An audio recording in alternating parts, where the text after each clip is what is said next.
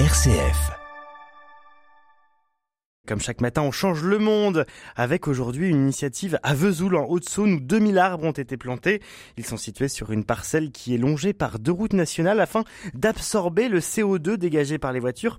Ce projet a mobilisé les écoles puisque les arbres ont été plantés par des maternelles et des collégiens. Chloé Vernet s'est rendue sur place. Les coups de pelle s'enchaînent pour planter érables, tilleuls et cerisiers. Tous les arbres sont plantés selon la méthode japonaise Miyawaki, les précisions de Sandrine Abran-Grand-Girard, adjointe au maire de Vesoul en charge de l'écologie. C'est une méthode qui fait qu'on va mettre à peu près 4 arbres au mètre carré. Comme dans la forêt en fait, hein, les graines, les glands tombent et, repoussent.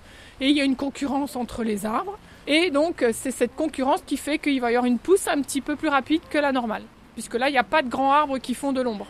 Ils sont tous de la même taille, de la même année, mais par contre, il y a plusieurs essences. On mélange les essences. Ce projet a vu le jour grâce aussi aux écoles et aux éco-délégués comme Béranger en classe de 6e au collège Jacques Brel. Un éco-délégué, ça va être euh, une personne qui va s'occuper de l'écologie euh, dans le collège et euh, faire des petites actions qui au quotidien vont aider l'écologie à avancer. Pour lui, la localisation de ces arbres est essentielle. Du fait que les arbres absorbe euh, le euh, CO2 et que ça soit placé juste à côté de la nationale, ça réduit quand même euh, les émissions carbone et ça nous aide à respirer car les arbres dégagent de l'oxygène.